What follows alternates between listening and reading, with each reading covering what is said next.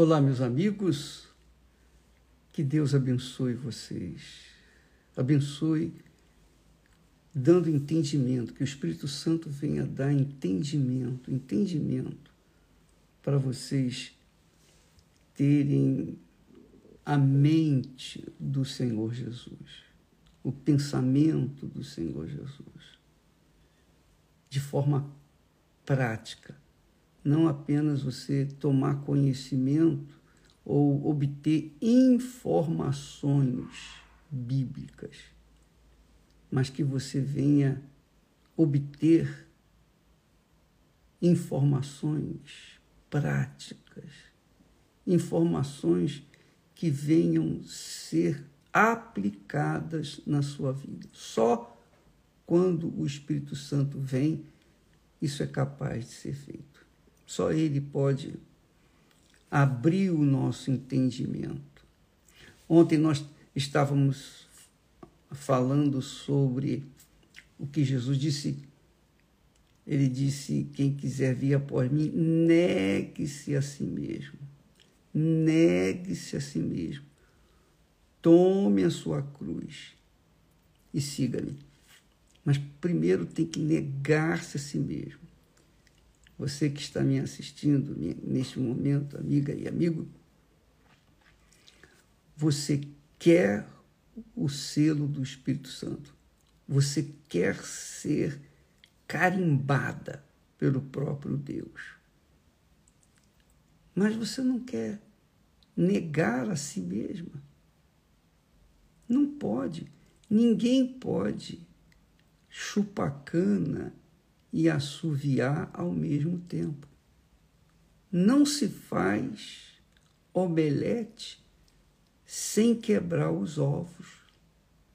Assim também, uma vida nova, cheia do Espírito Santo, não é possível enquanto permanecer a velha natureza, a velha criatura, os desejos antigos ou mesmo novos que não têm nada a ver com as coisas de Deus. Então, para que você possa, possa concretizar o seu sonho de ter o Espírito Santo, você tem que se quebrantar. E isso é só você que pode fazer. Ninguém pode fazer isso por você. Nem Deus pode fazer isso por você. Ele pode ensinar ele pode orientar, ele pode te dar esse discernimento, mas ele não pode, porque a vontade nossa é, é, é muito pessoal e é muito própria. É o livre-arbítrio que Deus nos dá. Deus dá o livre-arbítrio. E somos nós que temos que decidir. Não tem jeito. Esse poder de decisão que falamos na semana passada é pessoal, individual. Por mais que você ore pelas pessoas aflitas, feridas, cansadas, mas se elas não tomam decisão que tem que tomar, como vai ser feito? Eu estava aqui imaginando ou pensando e meditando na época de Jesus. Diz o texto sagrado que percorria Jesus todas as cidades e aldeias, ensinando nas sinagogas. Veja que ele primeiro ensinava, que é o que nós estamos tentando fazer. Claro, nem vai se comparar nem posso me comparar com o meu Senhor, mas nós estamos dando aquilo que Ele nos tem dado. Nós estamos procurando dar aquilo que Deus nos tem dado. Então, ele ia ensinando nas sinagogas, pregando o evangelho do reino de Deus, as boas novas do reino de Deus não do reino deste mundo. Ele não pregava esperança, não pregava esperança para as coisas desse mundo, ele pregava a, a fé no reino de Deus, não o reino deste mundo, curando todas as enfermidades e moléstias entre o povo. E vendo as multidões, olha só, olha só, vendo Jesus as multidões, teve grande compaixão delas. Você sabe que o texto sagrado não existe assim exageros. O que é, é, está ali escrito. É sim, sim, não, não. Quando o texto sagrado fala em grande compaixão delas, como é que você pode mensurar essa grandeza? Como? Como? Somente quando você também, movido por uma compaixão pelas pessoas perdidas, você coloca toda a sua vida. Toda a sua vida. Você entrega a sua vida. Você se rende. Oh, meu Deus, seja feita a tua vontade. Seja feita a tua vontade. Porque enquanto cada um de nós viver neste mundo, nós temos chance de salvar ou de levar ao conhecimento o reino de Deus para as pessoas. Depois que a gente passa para a eternidade, já era. Então, outros têm que ocupar o nosso lugar. Então, ele diz, diz o texto que Jesus teve grande compaixão das ovelhas perdidas. Porque ele diz aqui, porque elas andavam cansadas e desgarradas. Eram ovelhas perdidas, como falamos anteontem. Ovelhas perdidas, ele diz aqui, elas estavam cansadas e desgarradas, como ovelhas que não têm pastor. Imagine o eterno Pai vendo o seu sofrimento, a sua dor, a sua angústia, a sua doença, seus problemas familiares, seus problemas sentimentais, vendo a sua depressão. O que, que ele pode fazer? O que ele pode fazer, ele já fez. Quando morreu na cruz e carregou sobre si, ele levou sobre o seu corpo o que você tem aí agora. É isso, é isso mesmo. Você está me assistindo nesse momento e pensa assim: ah, Deus não sabe do que eu tenho passado.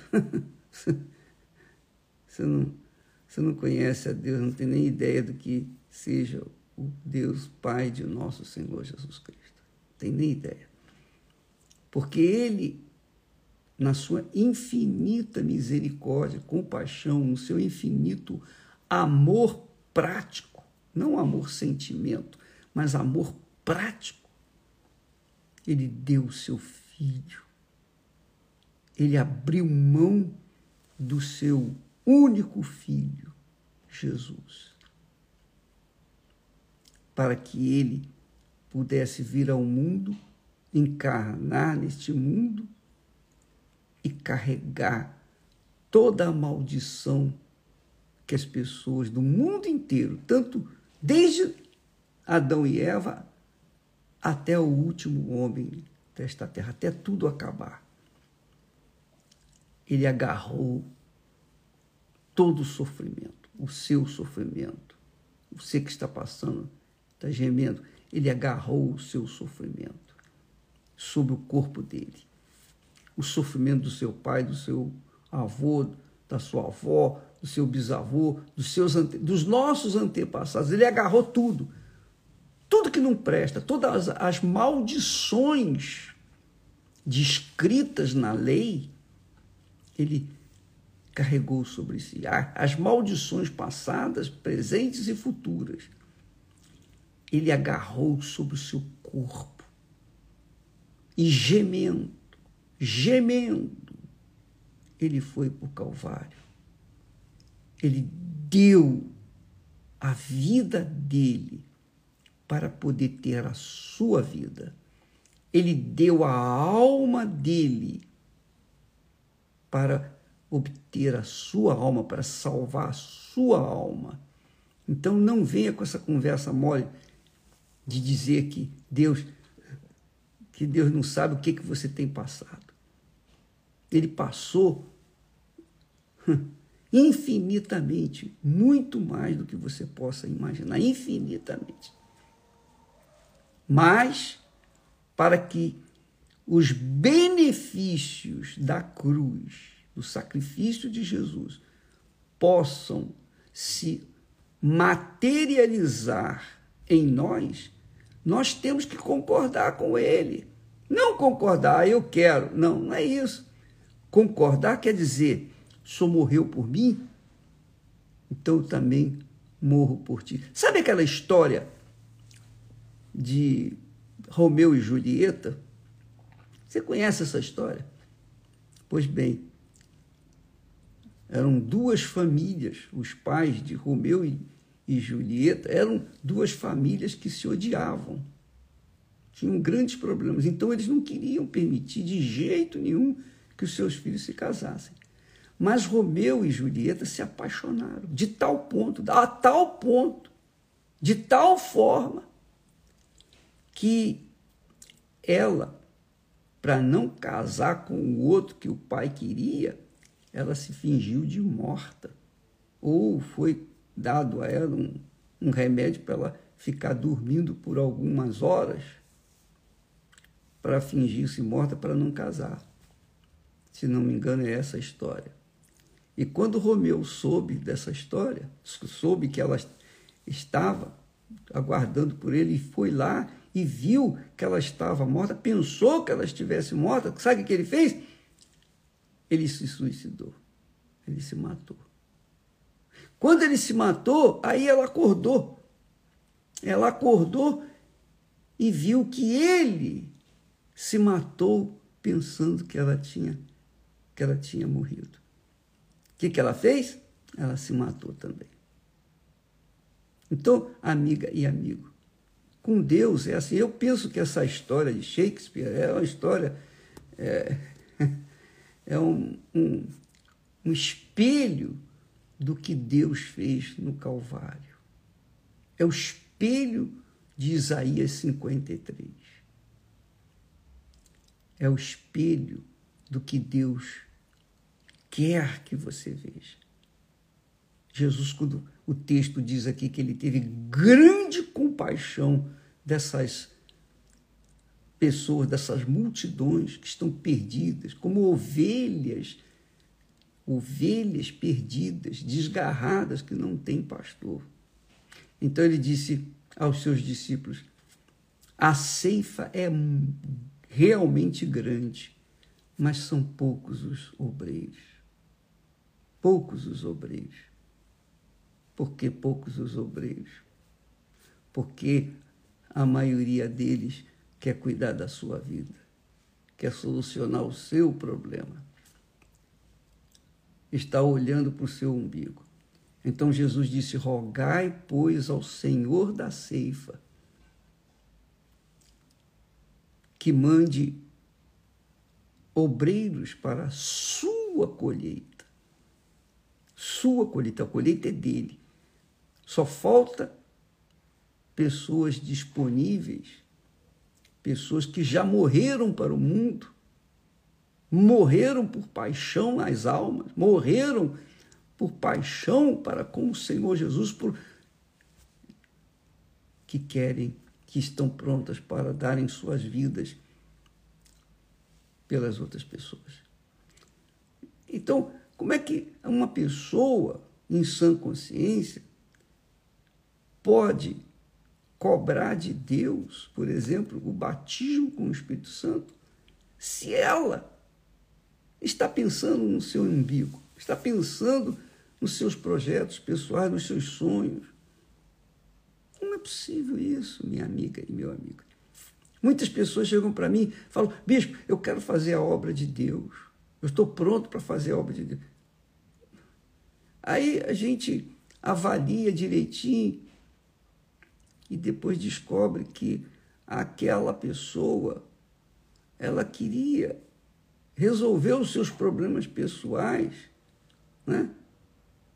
usando a obra de Deus como instrumento. A obra de Deus, minha amiga e meu amigo, exige completa rendição, entrega, completa entrega. Você vive para aquilo. Você tem que viver para aquilo. O Espírito, só o Espírito Santo pode fazer a gente viver para o que ele quer. Só o Espírito Santo. Mas antes dele vir usar os seus servos para fazer a vontade dele, ele avalia o servo. Se o servo tiver uma intenção má, ele não, não vai. Por que, que o Espírito Santo. Por que, que Jesus, que, que, é, que é o batizador, Jesus é quem batiza com o Espírito Santo? Como é que Jesus vai batizar com o Espírito Santo uma pessoa que está pensando no seu umbigo? Que quer o Espírito Santo para, para tomar posse, conquistar o seu lugar ao sol neste mundo. Não, não vai acontecer isso nunca. Vai perder seu tempo. O jejum de Daniel é para você abrir mão, por exemplo, é abrir mão dos pensamentos desse mundo. Começa agora dia 11, domingo agora. E é um, uma escolha bem proposital, porque digamos que o Brasil vá até a final a final do Brasil vai ser no dia 18, se for, se ele for para a final. A final, da, a final da Copa do Mundo vai ser dia 18. Então, nós vamos estar no meio do jejum de Daniel. E aí você vai ver realmente quem é quem. Quem verdadeiramente morreu para esse mundo e quem está meio morto para este mundo, que são os, os zumbis dentro da casa de Israel, perdidos da casa de Israel. Então, amiga e amigo, se você quer receber o Espírito Santo, se você quer ganhar almas, se você quer servir a Deus, se você quer ser instrumento de Deus, então você tem que morrer para este mundo. Morrer para as suas paixões, para os seus desejos, cobiças. Você tem que fazer exatamente o que Jesus disse. Quem não nascer da água, quer dizer, vai nascer da água. Quando a pessoa é batizada nas águas, essa sepultura sepulta, ela é sepultada, o pastor sepulta aquela criatura dentro da água, para que quando ela saia da água, venha começar a viver em novidade de vida. Novidade de vida. E aí sim, o Espírito Santo vem. Porque, na verdade, na verdade, o certo seria isso. Quando a pessoa batizasse com, fosse batizada nas águas, logo em seguida receberia o Espírito Santo, que foi o que aconteceu com Jesus. Isso tinha que acontecer na prática. Mas sabe como é que é? Há pessoas que são batizadas várias vezes, mas não, a, a velha natureza continua dentro dela. Então não adiantou o batismo. Se não adiantou o batismo, como é que o Espírito Santo vai descer sobre ela? Se ela não morreu para o mundo, como é que o Espírito Santo vai usá-la? Vai descer sobre ela? Então, Deus, na sua infinita sabedoria, ele já escolheu, ele sabe quem verdadeiramente está disposto ou não de abrir mão de toda a sua vida, um Romeu da vida, digamos assim, e uma Julieta ele está pronto, ele sabe quem está pronto para morrer por ele. E sobre ele, estes, ele vem e faz a obra. Minha amiga, minha, meu amigo, só você pode optar, escolher. Não vá na emoção, não. Não vá no oba-oba, não. Não vá no sentimento, não. Você tem que ir no raciocínio, na razão. Qualquer que seja a sua decisão em relação a Deus, não vá na emoção, porque muitas pessoas fazem isso e vivem por aí perturbadas. Vá na, na razão, numa fé racional, uma fé inteligente, uma fé que pensa, para que então você chegue à conclusão: não, eu quero isso, eu entrego a minha vida, eu abro mão, eu morro para esse mundo, eu estou pronto, a minha vida é minha, não é do meu pai nem da minha mãe, a vida é minha, então eu faço com ela o que eu bem entender, eu entrego para Jesus e vou assumir as consequências. É isso mesmo. Se você quiser receber o Espírito Santo, você tem que ter uma decisão pessoal e corajosa, audaciosa, para que então ele venha fazer morada dentro de você. Bem, não se esqueça, domingo agora nós começamos o jejum de Daniel, jejum de informações seculares, completamente. Entretenimento, futebol, esporte, tudo, tudo, tudo. Zero de informações seculares. Apenas pensamento mergulhado nos pensamentos de Deus, que é a sua palavra. Deus abençoe a vocês e até amanhã em nome do Senhor Jesus. Amém.